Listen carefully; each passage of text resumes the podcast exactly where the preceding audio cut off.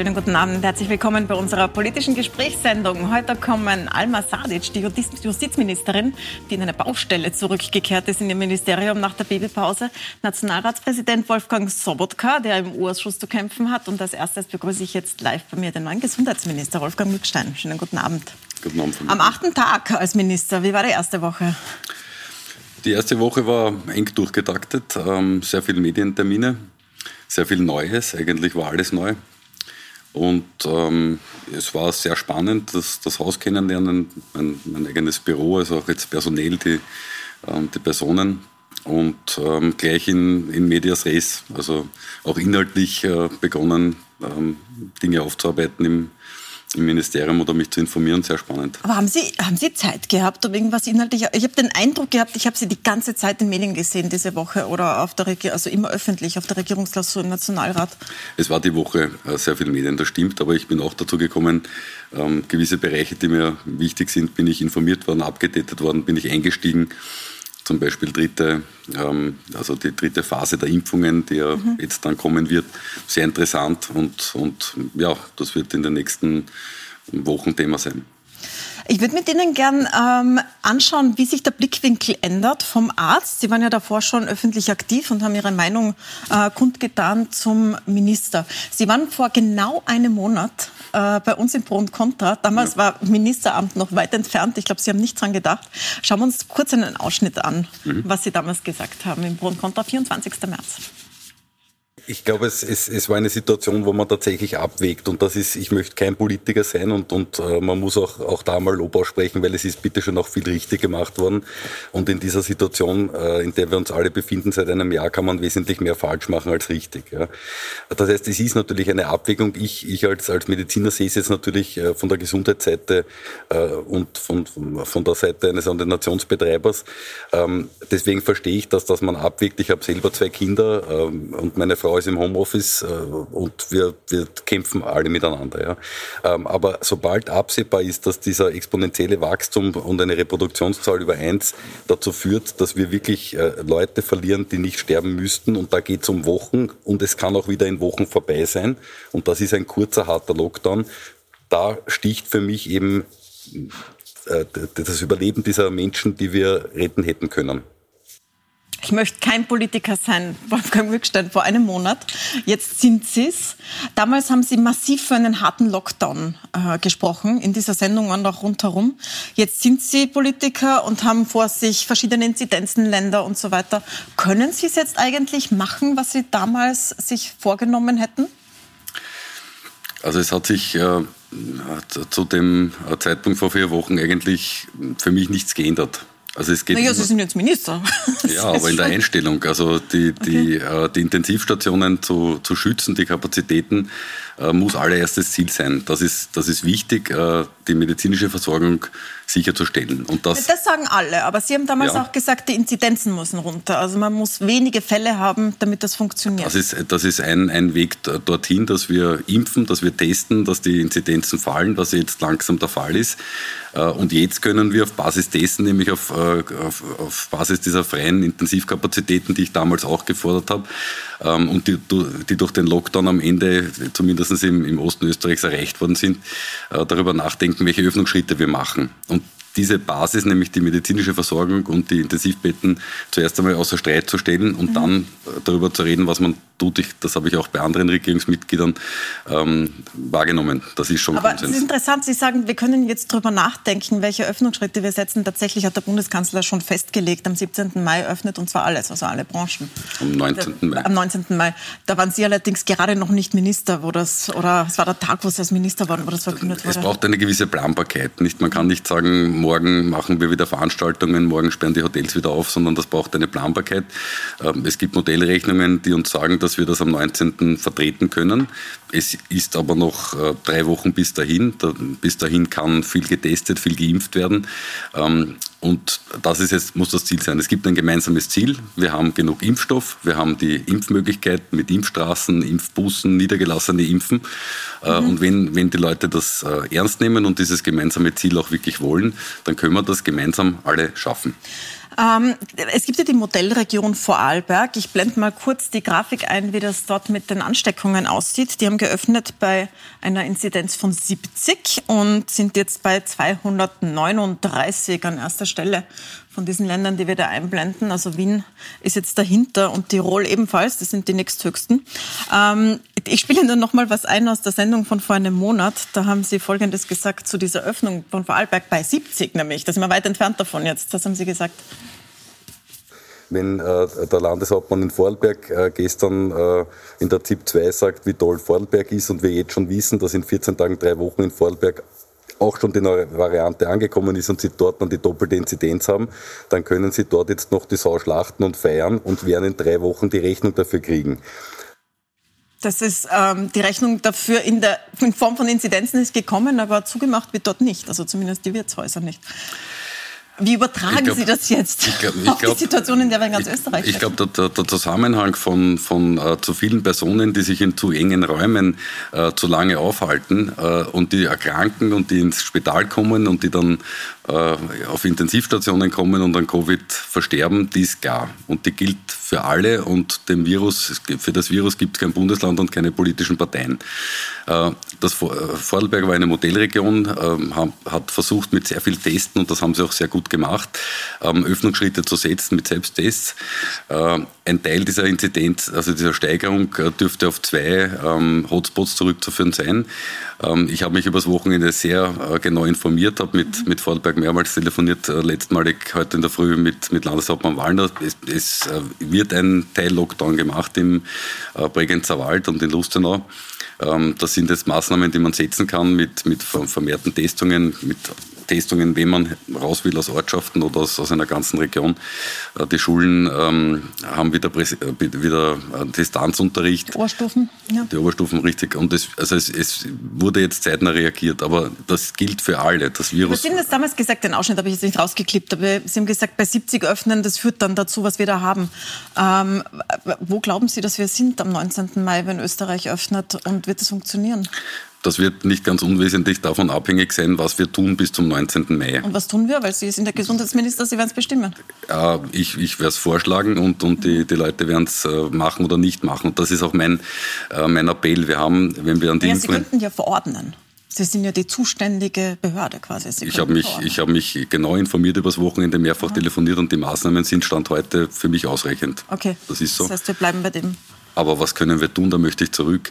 Es gibt eine, eine ähm, Gruppe der Bevölkerung, die wartet seit Monaten auf Impfstoff. Die, mhm. Haben wir jetzt genug in den nächsten Wochen. Es gibt eine Gruppe, das wissen wir auch, die will sich nicht impfen lassen und die wird sich nicht impfen lassen. Auch das muss man respektieren. Und dann gibt es die, die schwanken. Und genau das ist jetzt meine Zielgruppe, weil die äh, müssen bitte in die richtige Richtung schwanken und die muss man aufklären.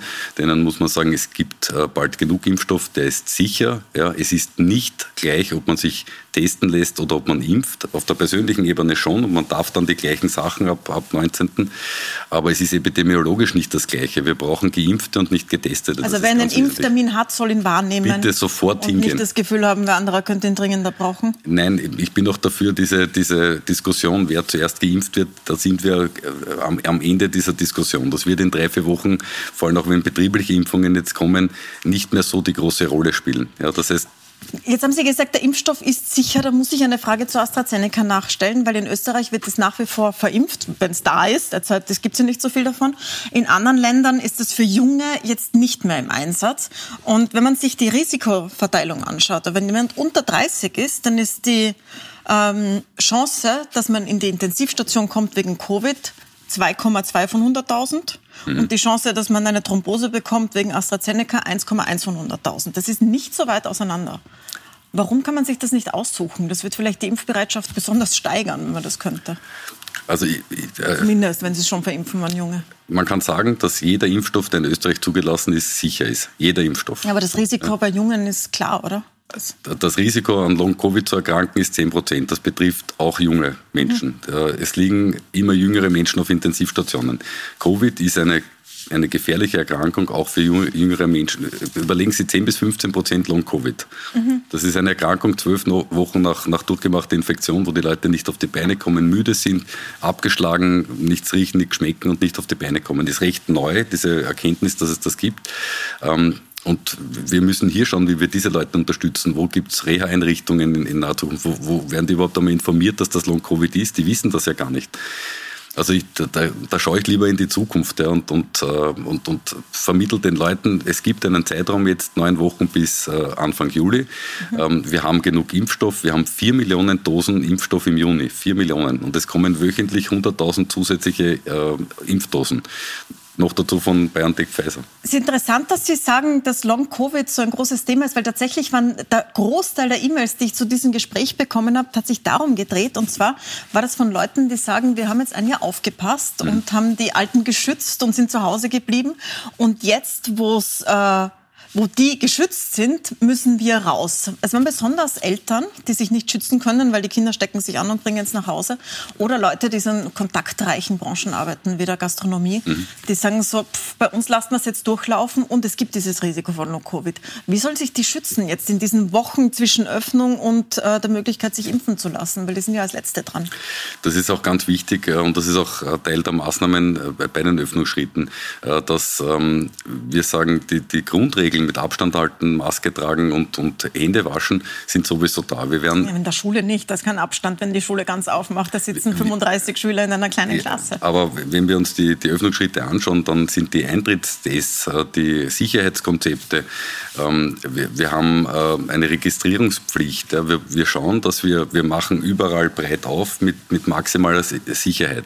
Äh, und ich glaube, das ist auch wichtig als Perspektive. Wenn wir jetzt sagen können, dieses gemeinsame Ziel von, von äh, freien Intensivkapazitäten und der medizinischen Versorgung am Ende ist da, dann bin ich dafür, dass wir auch den psychosozialen äh, Aspekt äh, in den Vordergrund stellen. Und der heißt eben, mit hohen Sicherheitsmaßnahmen öffnen. Ja, aber Sie haben ja Long-Covid jetzt ins Spiel gebracht. Ja. Das muss, muss man ja auch einberechnen, dass die, die nicht auf der Intensivstation landen, trotzdem schwer erkranken können lange. Genau, aber umso mehr müssen wir jetzt schauen, dass möglichst viele Leute durchgeimpft werden, damit mhm. nachher möglichst wenig an, an Long-Covid erkranken. Und das ist eine Erkrankung, die betrifft uns alle. Sie sind ja auch Sozialminister, deswegen äh, danke fürs Ansprechen der sozialen Situation. Es ist ja eine sehr sozial geschichtete Krankheit. Mhm. Ähm, in jedem Aspekt. Also Leute, die äh, in schlechter bezahlten Berufen arbeiten, haben keine Möglichkeit, Homeoffice zu machen, können ihre Kinder nicht zu Hause lassen, weil sie arbeiten gehen müssen. Werden viel weniger getestet, weil sie Angst haben, mhm. dass sie sonst ähm, ihren Arbeitsplatz verlieren oder nicht arbeiten können. Es gibt Betriebe, die verweigern Tests im ganzen Betrieb und sie wissen weniger Bescheid über die Impfungen. Mhm. Jetzt äh, haben Sie in allen Ihren Interviews gesagt, dass Sie aus dem Sozialen kommen. Was werden Sie denn machen für diesen Aspekt?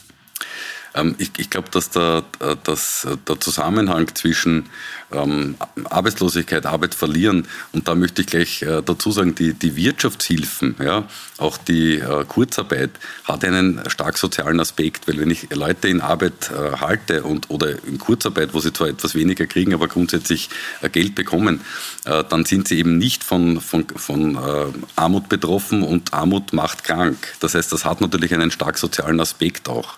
Ähm, dass es viel Geld kostet, dass wir irgendwann zurückzahlen müssen, ist eine andere Sache. Und ich glaube, der, der, soziale Aspekt. Deswegen bin ich auch nicht sicher, ob das Gesundheitsministerium und das Sozialministerium nicht doch gut zusammenpassen, obwohl es ein so großes Ressort ist.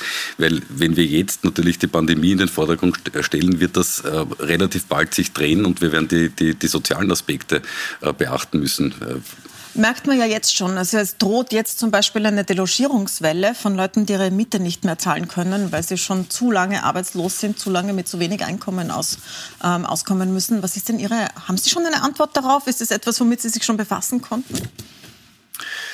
Wie gesagt, ich glaube, das, das beginnt jetzt. Ähm, ich bin letzte Woche ins Ressort gekommen. Ich habe mir, hab mir einen kurzen Stand gemacht, nicht mehr und nicht weniger.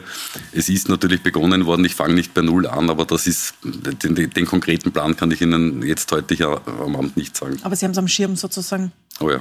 Sie haben gesagt, 80 Prozent Gesundheitsministerium, 20 Prozent Soziales derzeit. Es mhm. ist Pandemie, klar. Was wäre denn Ihre Wunschaufteilung Ihrer persönlichen Energie? Wie wollen Sie das aufteilen? Jetzt in den. Wenn die Pandemie vorbei ist, sagen wir, wenn die Impfung durch ist. Also das, das Gesundheitsministerium ähm, hat, hat äh, vom, vom Einfluss her deswegen weniger Einfluss, weil das, weil das Geld bei der Sozialversicherung liegt und bei den Ländern. Das ist eher ein, ein steuerndes Element. Ja. Und das, das, so war es ja auch gemeint, wie das gemacht worden ist, dass diese beiden Ministerien äh, gemeinsam vergeben worden sind. Und das Sozialministerium ist das viel größere und, und äh, mit, mit viel mehr Aufgaben ausgestattet. Und da, ich hoffe, dass wir möglichst bald wieder dort sind, äh, nämlich dann, wenn die Pandemie abhebt und der, und der soziale Aspekt äh, meiner Arbeit auch in den Vordergrund rückt. Sie haben auch immer wieder erwähnt, Ihre eigenen zwei Kinder und Kinder im Allgemeinen. Jetzt gibt es eine, ähm, so eine versteckte zweite Pandemie von psychischen Erkrankungen ja. bei Kindern und Jugendlichen. Es gibt unglaublich viele Depressionen bei Kindern und Jugendlichen. Ja. Das ist etwas, was uns auch die nächsten Jahre begleiten wird wahrscheinlich. Was wollen Sie dafür? Das ist schon irgendwie Teil der Pandemiebekämpfung. Was wollen Sie dafür aufstellen? Also das habe ich auch, auch äh, in, in, meinem Umfeld gesehen, Kinder, die, oder auch in der Ordination, Kinder, die Schlafstörungen haben. Sowas hat es äh, praktisch nicht gegeben oder viel weniger als Kinder mit Depressionen. Wobei hier im Regierungsübereinkommen äh, schon darauf Rücksicht genommen worden ist, da war ich dabei, das habe ich mitverhandelt. Ähm, und Jetzt hat die, die Pandemie dieses Problem größer gemacht und die Geldmittel sind kleiner geworden. Mhm. Und ich glaube, äh, gerade bei den, bei den Kindern äh, müssen wir unmittelbar reagieren, weil überlegen Sie, äh, dass das chronifiziert sich. Dann hat das Kind das ganze Leben ein Problem, weil man nicht äh, frühzeitig geholfen hat. Aber was heißt das konkret? Heißt das mehr Therapieplätze auf Krankenschein? Wie viel Geld wollen Sie in die Hand nehmen? Haben Sie eine Vorstellung? Also ich kann Ihnen jetzt sagen, dass ich mich hier, Gott sei Dank, äh, genau ans Regierungsübereinkommen halten kann und da steht das drinnen. Und auch das ist bei mir ist bei mir am Radar und ist mir sehr wichtig.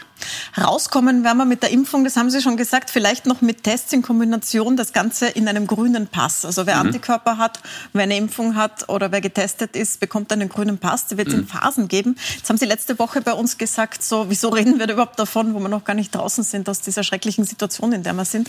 Jetzt kommt er in Phasen. Wann haben wir es denn am Handy? Ähm, ich glaube, man muss mal grundsätzlich unterscheiden. Es gibt das Green Certificate, das ist der, der EU-grüne Pass. Ja, der, der, wird erst überhaupt ab 1., also da ist jetzt die, sind die technischen Voraussetzungen erst letzte Woche überhaupt übermittelt worden. Ab 1. Juni äh, können dann, kann die EU die europäischen Länder miteinander vernetzen, die können einmelden und dann weiß das Land vom jeweils anderen. Äh, und mit Anfang Juli ist dann das Rollout geplant. Ja, da geht es natürlich hauptsächlich ums Reisen. Und wir machen jetzt in Phasen in Österreich einen grünen Pass, wobei mir da wichtig ist zu betonen, und das muss mitkommuniziert werden, danke fürs Dasein dürfen, es ist nicht das Gleiche, ob man geimpft oder getestet ist. Das muss es natürlich geben, weil es gibt äh, Schwangere, die nicht geimpft werden können, bald geimpft werden können. Es gibt ähm, Kinder unter 16, es gibt gewisse Medikamente, wo man nicht impfen darf. Deswegen muss es die Möglichkeit geben. Aber jeder, der jetzt sich überlegt, bis zum Sommer sich durchzutesten, weil er sich denkt, dann ist eh vorbei, dem muss man sagen, bitte lass, lassen Sie sich beim erstmöglichen Impftermin impfen, weil sonst ist es eben im Sommer nicht vorbei. Das ist wichtig. Zum Abschluss, Ihr Vorgänger hat aufgegeben wegen oder musste aufgeben wegen Überarbeitung. Und das, obwohl er da sehr bewusst reingegangen ist, weil er ja schon mal einen Burnout hatte und am Anfang gesagt hat, nein, er wird auf seine Ressourcen achten. Jetzt haben Sie Wolle übernommen und waren selber noch gar nie in der Politik, im Gegensatz zu, zu Rudi Anschober. Ähm, was haben Sie sich vorgenommen, um Ihre Ressourcen zu schonen oder da unbeschadet durchzukommen durch diesen Job? Also ich glaube, und das habe ich auch in der Ordination oft gesehen, es muss Phasen der, ähm, der, der, Anspannung und der Arbeit geben und es muss Phasen der Entspannung geben. Und auf das achte ich jetzt. Wobei nach, nach acht Tagen tue ich mir noch leicht, ja. aber das ist mir bewusst. Die letzten acht Tage haben Sie es nicht geschafft wahrscheinlich. Oh ja, ich habe das geschafft. Ich habe jeden Tag meinen Sport gemacht. Ich bin Was zur machen Sie konkret? Jetzt habe ich eine, eine Matte zu Hause liegen und mache YouTube-Videos. Und hin und wieder gehe ich laufen. Was machen Sie da, Yoga oder? Ich mache Fitnessvideos auf YouTube. Da gibt es einige Kanäle, die 20, 25 Minuten. Jeden Tag? Ja, jeden Tag in der Früh. Dann danke ich Ihnen sehr herzlich für den Tipp und für den Besuch im Studio. Danke fürs Dasein. Ja, danke für die Einladung. Schon nach einer Woche. Und äh, bei uns geht es gleich weiter mit Alma Sadic, der Justizministerin, die ja gerade zurückgekommen ist äh, von der Babypause. Ich werde sie auch gleich fragen, wie sie das macht, dass sie ihre Ressourcen schont, aber natürlich auch vor allem zu den Baustellen im Justizministerium. Bis gleich, wir sind gleich wieder da.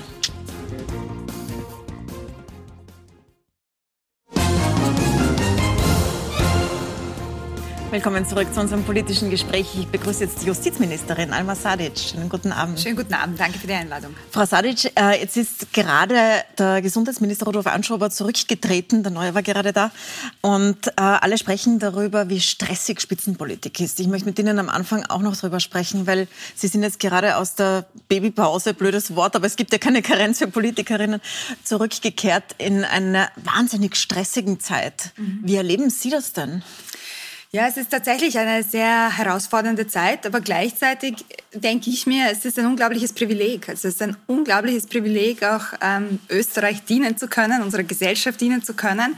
Äh, und gleichzeitig, Sie haben es angesprochen, ich habe ja vor kurzem auch ein Baby bekommen und das ist auch ein Privileg, Mutter zu sein und äh, auch dieses äh, großartige kleine Wesen aufwachsen zu sehen.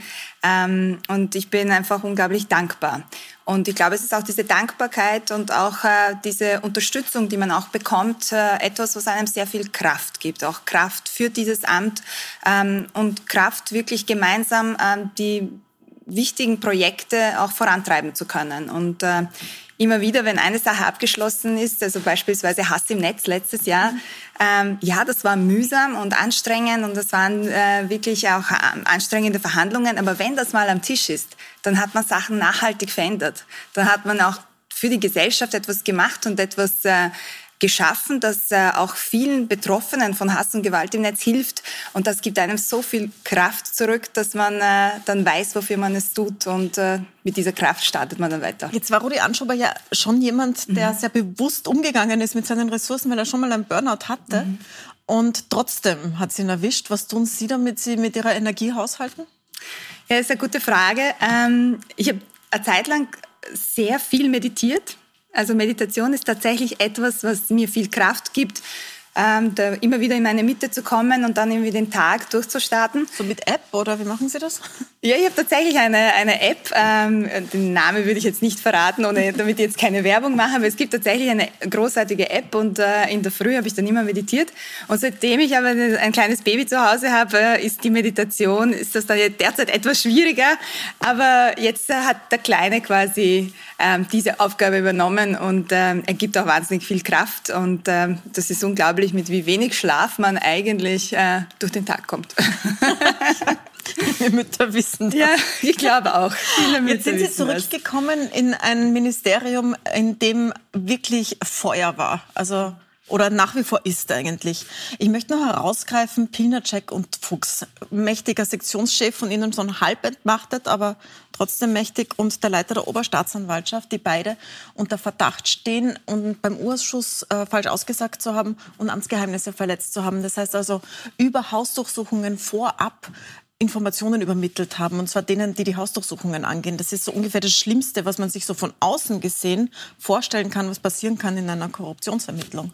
Wie würden Sie denn jetzt beschreiben, was da Ihre Aufgabe ist in diesem Eindruck, der entstanden ist?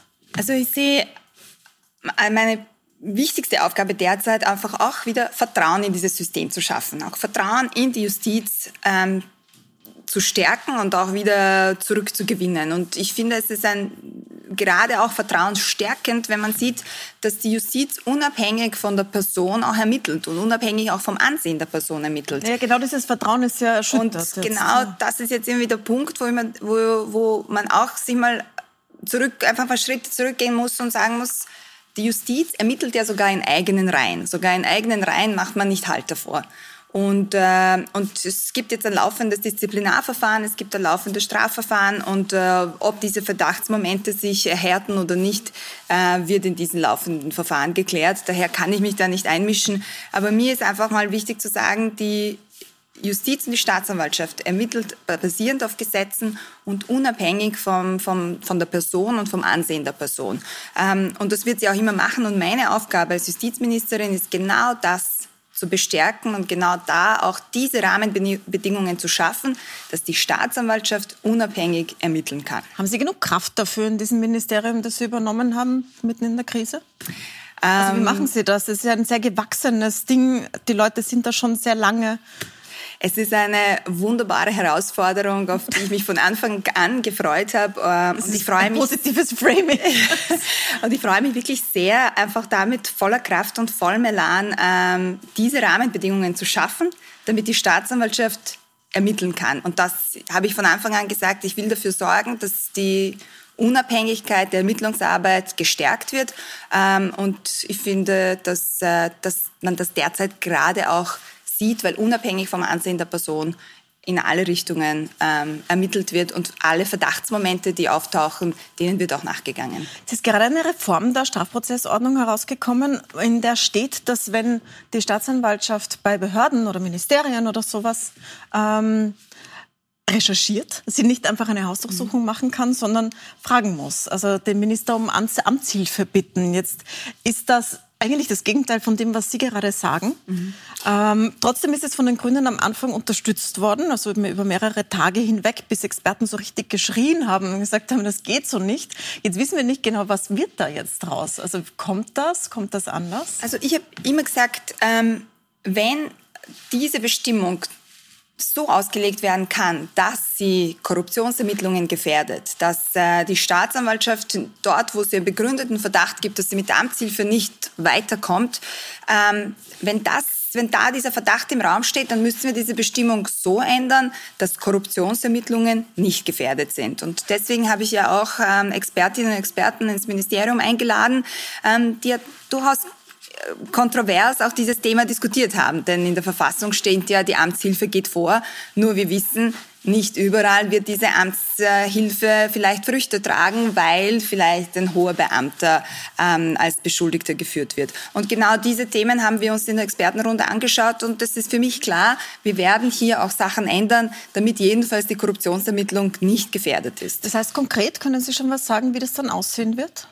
Also wird es weiterhin möglich sein, eine überraschende Hausdurchsuchung in einem Ministerium zu machen, in einer Behörde? Selbstverständlich wird es weiterhin möglich sein, Hausdurchsuchungen auch zu machen in einer Behörde. Ohne Vorwarnung, ähm, ohne Amtshilfe?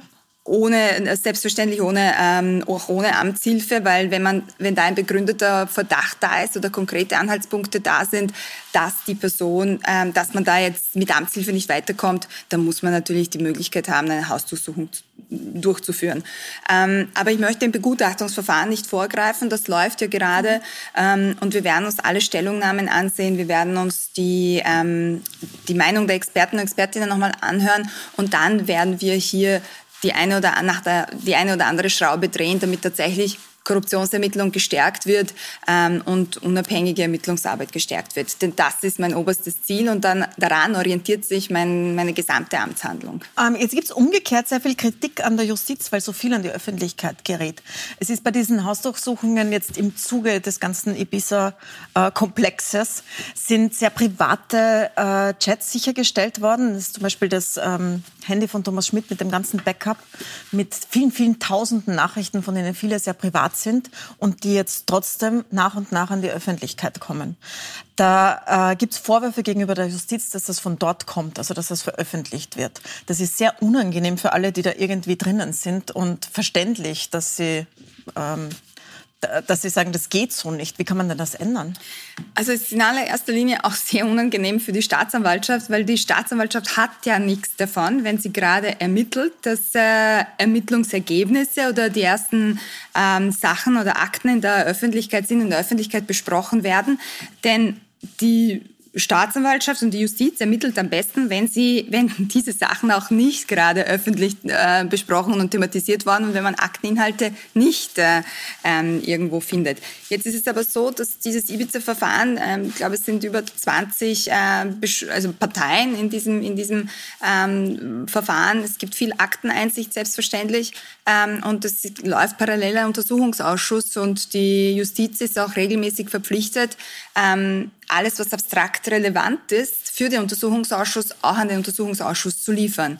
Und ähm, das heißt, es haben das viel mehr Personen. Ja vorher raus. Schließen Sie das aus aus der Staatsanwaltschaft? Also ich sage immer, und jeder, der, der mich darauf anspricht, wenn, ähm, wenn die Sachen nicht durch Akteneinsicht rauskommen sind und nicht über den Untersuchungsausschuss, wenn da konkrete Anhaltspunkte da sind, dass das aus der Sphäre der Justiz kommt, dann bitte sofort melden, sofort sagen, äh, weil ich bin die Erste, die, die sowas anzeigt und äh, um sowas prüfen lässt, weil äh, ich, ich kann nur versichern, dass äh, die Staatsanwaltschaft wenig Interesse daran hat, dass die eigenen Ermittlungsergebnisse, die noch nicht mal fertig sind, weil man ist ja noch nicht bei der Anklage, sondern man ermittelt weiter, ähm, dass äh, die in der Öffentlichkeit landen.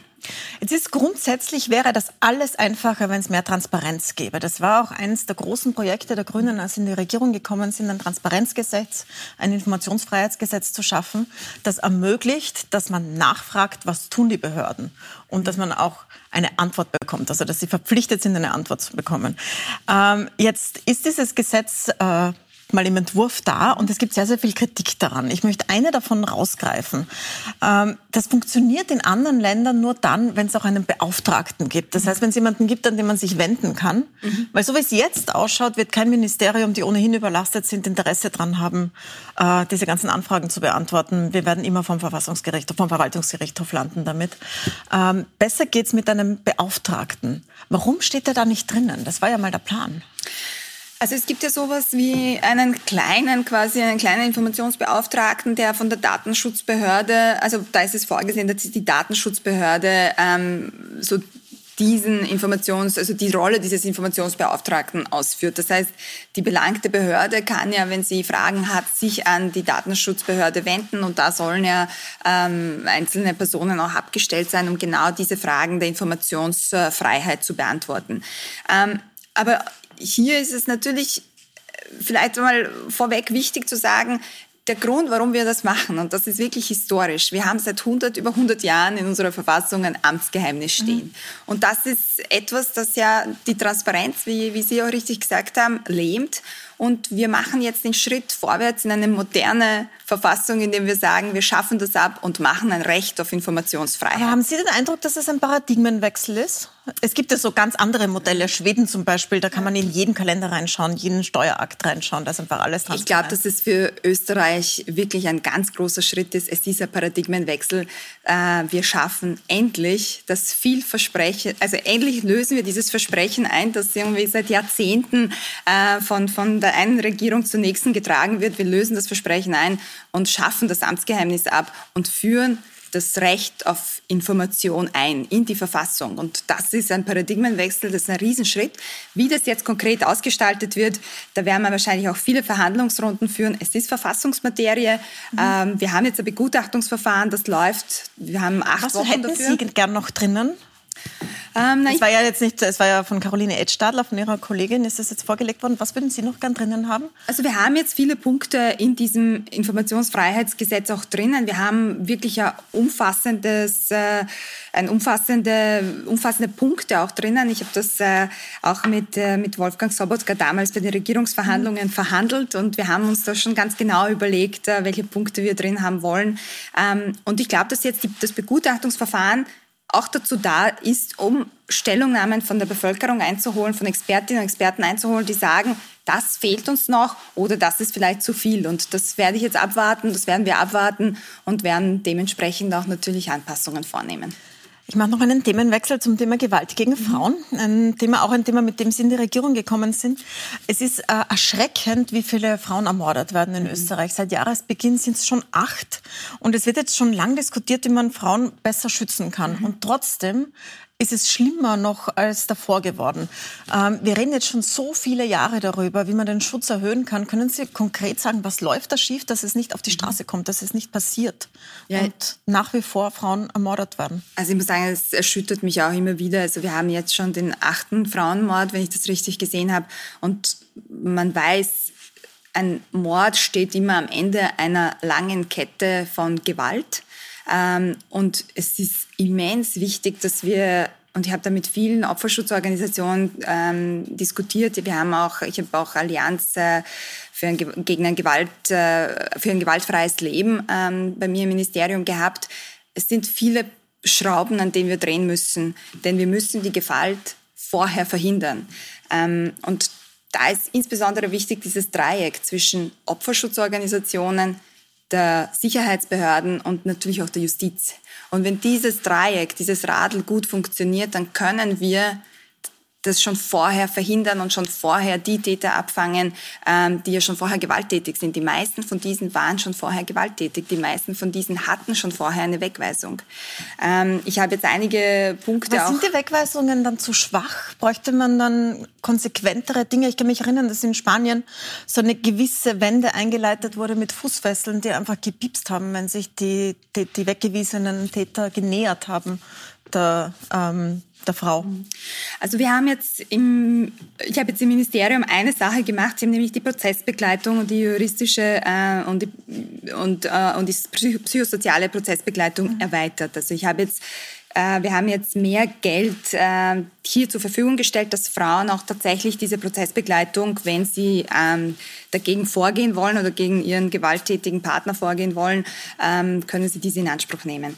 Ähm, das Zweite, was glaube ich auch, was man in der Corona-Krise gesehen hat, weil es sehr wertvoll war, viele Opfer von häuslicher Gewalt trauen sich zum Beispiel nicht zum Gericht zu gehen und dort eine einstweilige Verfügung zu beantragen, ähm, weil sie Angst haben, gesehen zu werden, weil sie Angst haben, dass sie dann noch ähm, bestraft werden dafür. Deswegen naja, und weil es tödlich sein kann, wenn absolut. der Täter draufkommt. Also es ist ja eine rationale Entscheidung auch. Ja. Und deswegen haben wir jetzt die Opferschutzorganisationen ermächtigt, für die Frau eine einstweilige Verfügung zu erwirken. Das heißt, die Frau kann dann online quasi die Opferschutzorganisation kontaktieren und die Opferschutzorganisation kann dann für die Person mit einer Vollmacht ausgestattete einstweilige Verfügung erwirken. Und das ist ein Riesenschritt, äh, weil man tatsächlich dann vielleicht nicht außer Haus gehen muss und sich dieser zusätzlichen Gefahr aussetzt, sondern tatsächlich alles über Opferschutzorganisationen abwickeln kann.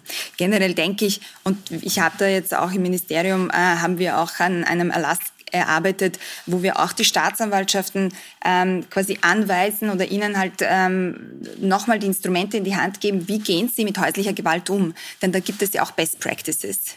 Und diese Best Practices muss man hernehmen und äh, wirklich auch breit streuen, sodass man, wenn Gewalt in der Familie passiert, Beweise rechtzeitig gesammelt werden ähm, und der Frau auch rechtzeitig geholfen wird. Frau Ministerin, dann danke ich Ihnen sehr herzlich für den Besuch. Danke Dankeschön. fürs Dasein und bei uns geht es gleich weiter mit dem Präsidenten des Nationalrates. Er ist gerade erwähnt worden, Wolfgang Sobotka nimmt gleichen Platz.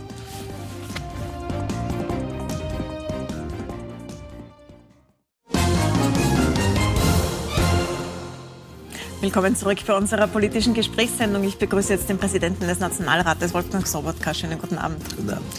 Herr Sobotka, ich würde mit Ihnen gern beginnen mit diesem Maskenthema im Parlament. Es gibt jetzt eine Maskenpflicht überall, also auch wenn man am Arbeitsplatz zu zweit im Zimmer ist, muss Maske getragen werden.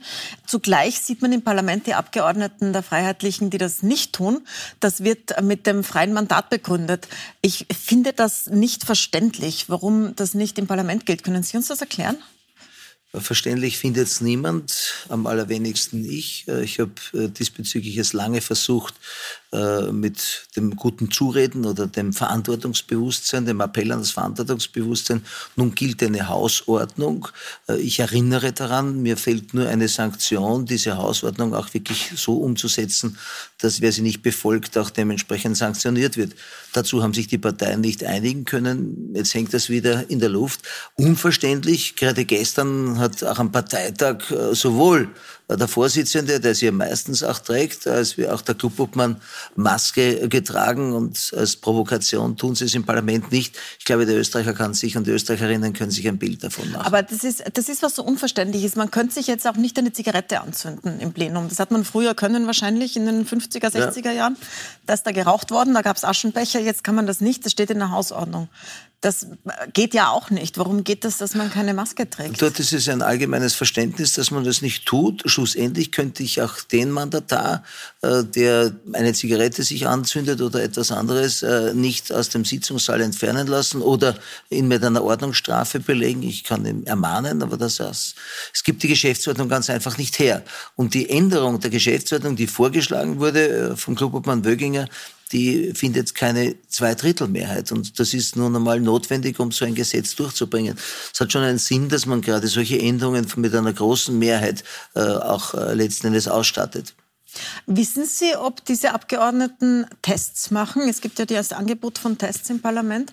Das wäre zumindest eine gewisse Sicherheit für die. Wir sehen, wir sehen, dass äh, doch einige von ihnen auch die Tests machen und vor allem äh, sie nehmen auch die Masken, wenn sie draußen im normalen Leben sind. Also ich empfinde es ganz einfach äh, äh eine Provokation und äh, wir werden dort in einen Topf geworfen und die Zuseher, die dann uns Mails schreiben, sagen, ja, sind sie nicht einmal in der Lage, das umzusetzen?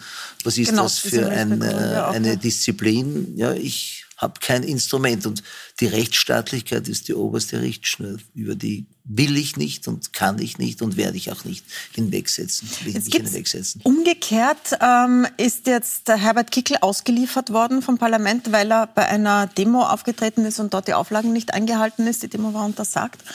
Ähm, da, auch das finde ich wenig verständlich, aber jetzt umgekehrt im Sinne der Freiheitlichen, weil das ja definitiv in Zusammenhang mit seiner politischen Tätigkeit ist. Wenn jemand als Abgeordneter mit, in Zusammenhang mit seiner politischen Tätigkeit etwas tut, dann gilt ja die Immunität. Dazu ist sie da.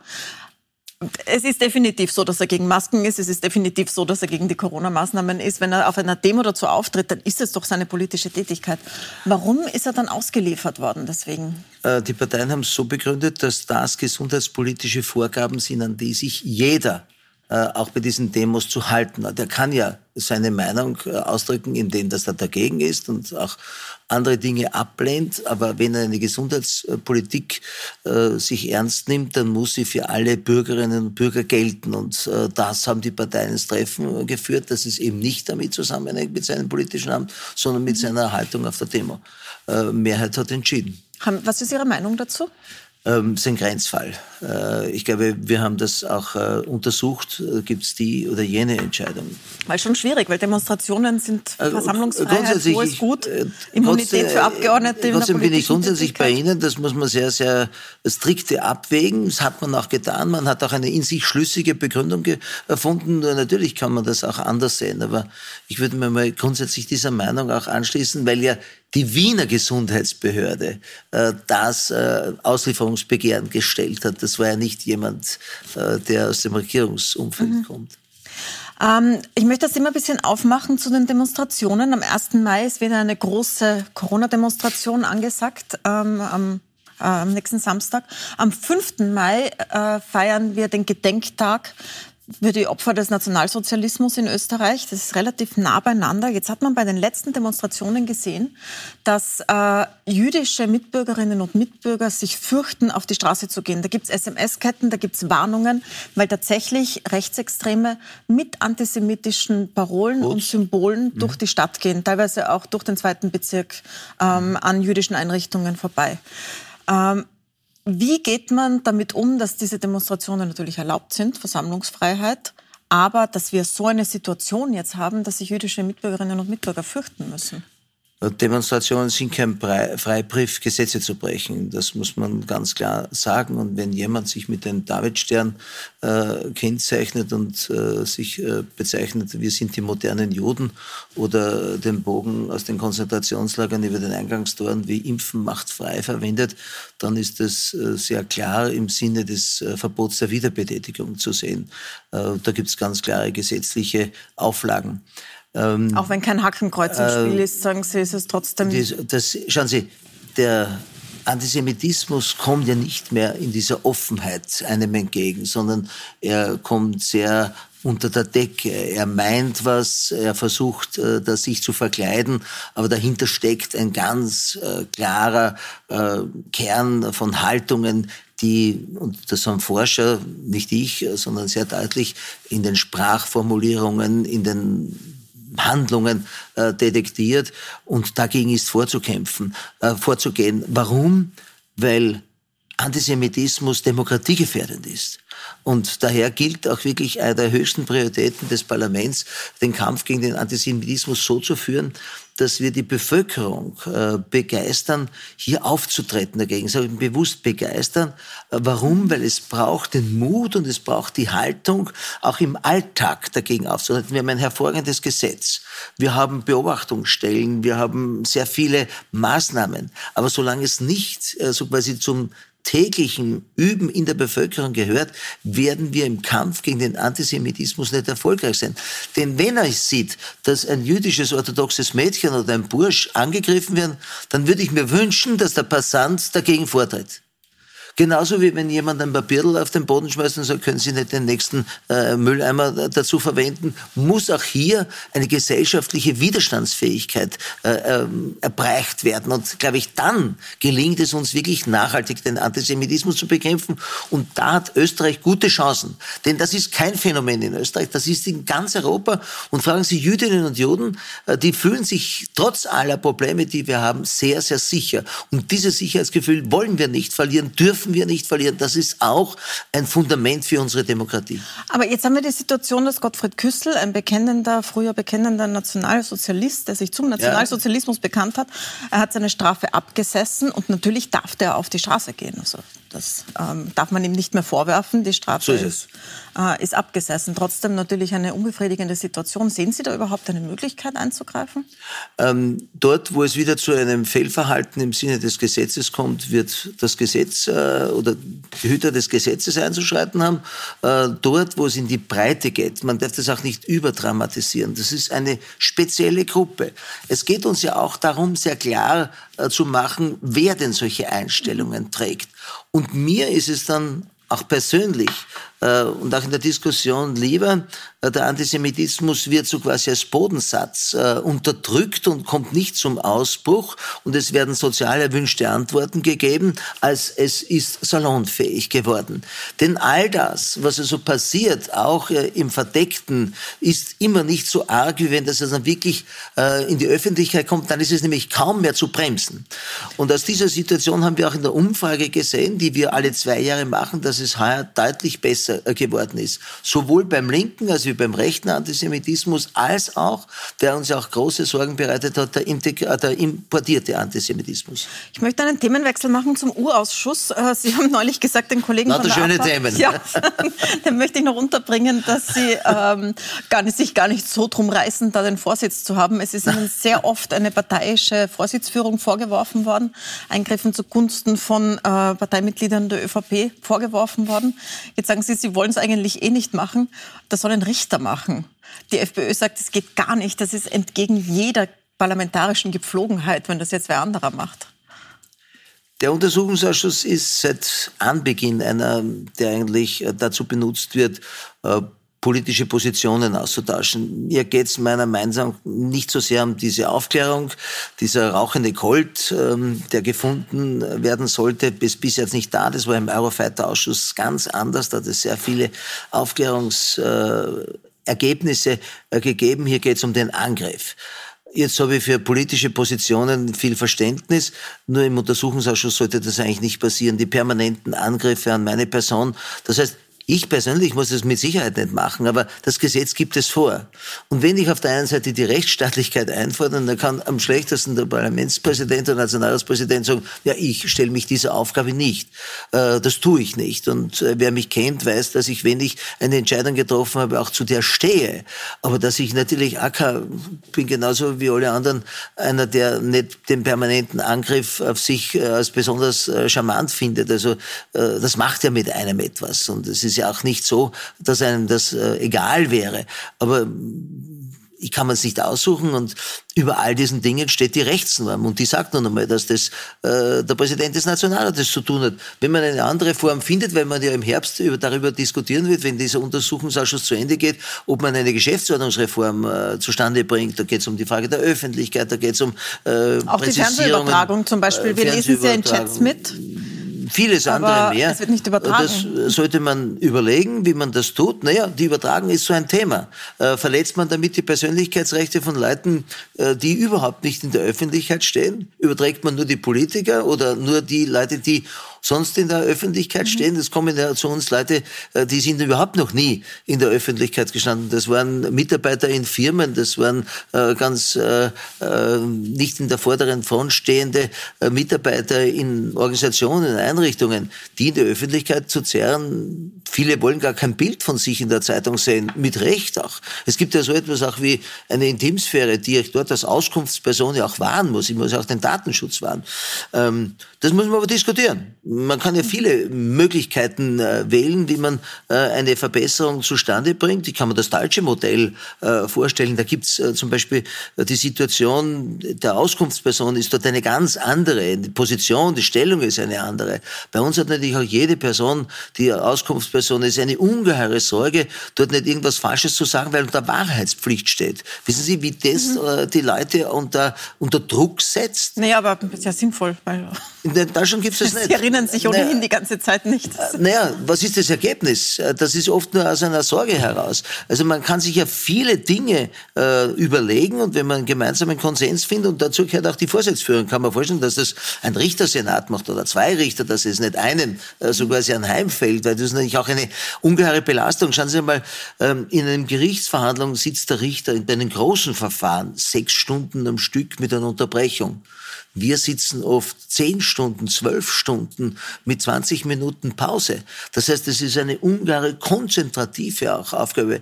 Also da ist auch eine ungare Belastung dahinter. Das möchte ich nicht jedem gleich einmal zumuten. Aber da wird man diskutieren können. Das heißt also, die Aufhebung der Wahrheitspflicht, wie es in Deutschland ist, wäre eine Möglichkeit. Ich, ähm, ähm, schauen Sie, es muss alles einen Sinn machen. Mhm. Was erwartet man sich von? Man möchte natürlich vom Untersuchungsausschuss die bestmöglichen Ergebnisse haben. Äh, die Frage ist, ist auch die politische Verantwortung zu klären. Ähm, das Problem, was bei uns besteht, dass man Leute lädt, die gleichzeitig ein Verfahren laufen haben und sich aufgrund des Verfahrens natürlich dann entschlagen können, weil im Verfahren muss er nicht, steht er nicht unter Wahrheitspflicht. Mhm. Der derjenige, der dort als Beschuldigter gilt, der kann zu seiner Verteidigung ja alles Mögliche vorbringen. Nehmen Sie nur den Fall des Detektivs H. Mhm. der hier in Österreich fast nichts ausgesagt hat und in Deutschland hat er gesprudelt vor lauter Informationen. Also aus dieser Situation heraus, denke ich, kann man vieles diskutieren äh, um dieses Instrumentarium, das ein ganz ein wichtiges ist, der parlamentarischen Demokratie zu schärfen und zu besser zu machen. Nur mit diesen plumpen Angriffen, wie sie derzeit immer laufen, macht man nichts besser, sondern die Menschen äh, klappen eigentlich die Ohren zu und äh, die Augenlider runter und sagen, dass dieses Theater unter Anführungszeichen möchte ich mir nicht länger geben. Leider Gottes. Heute läuft die Frist ab dafür, dass das Bundeskanzleramt bzw. der Bundeskanzler ähm, weiter geforderte E-Mails, Schriftstücke und Kalendereinträge liefert. Jetzt sagt das Bundeskanzleramt, es ist einfach alles gelöscht worden, das nicht mit einem Akt in Verbindung steht. Und alles, was in meinem Akt in Verbindung steht, ist ohnehin archiviert und geliefert. Da stellt sich mir die Frage, ähm, gibt es sowas wie einen privaten Kalender eines Bundeskanzlers. In anderen Ländern ist es ja nicht so. Da kann man in die Kalender reinschauen, der Regierungschef auch nachher. Bei uns ist es so, alles, was nicht mit einem Akt in Verbindung steht, gilt als privat. Sollte sich das ändern? Ich glaube, man wird das niemandem vorgeben können. Das muss jeder für sich äh, selbst verantworten. Ähm, ich glaube, in diesen... Äh, naja, selbst wird jeder sagen, natürlich habe ich Teile, die privat sind. Die Frage ist doch eher, ob man Regierungschefs, Ministern, Ministerinnen glaube, sagt... Die, die, die wenigsten Termine sind Kalender. solches äh, privat, weil die, die als Bundeskanzler oder als Politiker wahrnimmt, die sind ohne dies von den Terminen des Büros verortet. Eben. Auch ich lösche meinen Kalender, ist überhaupt gar keine Frage. Äh, das, was äh, relevant ist, auch für die Geschichte später mal, das ist ohne dies aktenkundig. Und mit welchem Abgeordneten mich wann irgendwo getroffen habe, das ist letzten Endes auch, und ich glaube, das ist auch wichtig. Es muss auch so etwas wie ein persönliches Recht geben, mich jemand, jemand zu halten, ohne mich rechtfertigen zu müssen, mit wem ich wann geredet habe. Ja, aber Sie reden ja in einer Funktion, die, in die die Öffentlichkeit Sie gebracht hat, also Sie als Nationalratspräsident oder auch der Bundeskanzler. Gibt es dann wirklich sowas wie privates? Äh, Na schauen Sie, es kann ja auch ein strategisches Interesse haben. Äh, ich kann mich zum Beispiel mit den Abgeordneten äh, der Oppositionsparteien äh, treffen, mit den Abgeordneten der Regierungsparteien. Ich kann mit anderen Leuten treffen. Ich glaube, äh, es muss ja immer ein Ausfluss eines Treffens auch da sein. Äh, dann ist es äh, ganz klar, wenn es um eine sachliche Zusammenhalt geht, um eine Vorbereitung eines Gesetzes oder um eine Sitzung geht, na, die ist ohne dies als solches auch veraktet. Ich möchte auch was erkunden können. Ich glaube, man muss immer sagen, was bringt das für einen Nutzen?